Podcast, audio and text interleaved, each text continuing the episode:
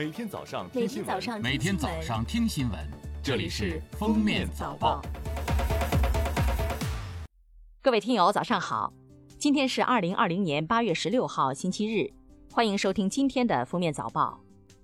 首先来听时政要闻。近日，开学在即，教育部印发通知，根据常态化防控，调整了技术方案。每名学生课桌间距保持一米，学生宿舍不超过六人等硬性隔离条件取消。教职员工和学生入校时查验健康码。来自中高风险地区学生和教职员工返校时，需向学校出示近一周内的核酸检测报告。同时，境外师生未接到学校通知，一律不返校。返校时，按照有关要求向学校出示核酸检测证明材料。入境后严格遵守当地规定。十五号，新疆疫情防控新闻发布会介绍，十五号起，乌鲁木齐为大中专院校学生出疆复课就学和患重大疾病群体赴内地就医开辟绿色通道。上述人员持健康码、乌鲁木齐绿码和近七日内核酸检测报告阴性，经所在社区核定登记后即可通行。工信部最新统计显示，截至六月底，我国 5G 基站累计超四十万个。截至七月底，5G 终端连接数已达八千八百万。超四十万个的背后是海量的创新应用，自动驾驶、智慧交通、智慧医疗、智能家居、智慧教育，5G 与传统行业深度融合，正在迸发出新的火花。记者十五号从中国驻缅甸大使馆获悉，居住在缅甸密支那的在缅最后一名中国远征军老兵李光电于当日凌晨三时去世，享年一百岁。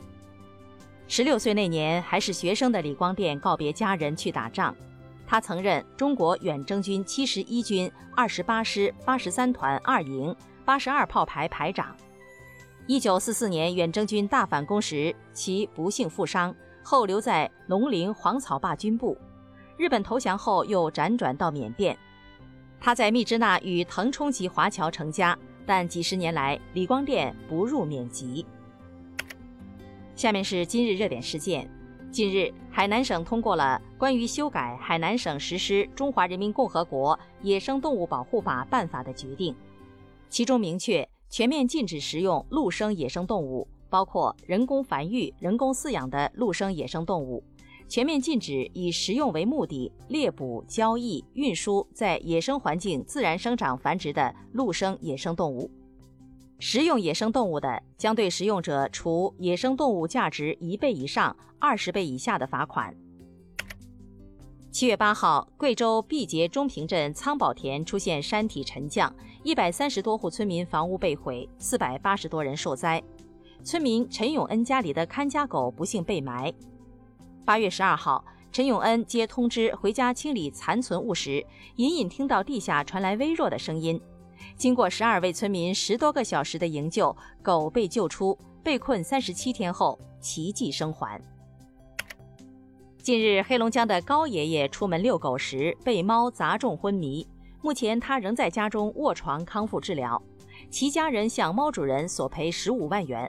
但猫主人表示，猫坠楼时自己不在家，并不是故意行为。目前具体赔偿仍在协商中。律师表示，无论猫是自己跌落或被扔，猫主人都将承担一定的责任。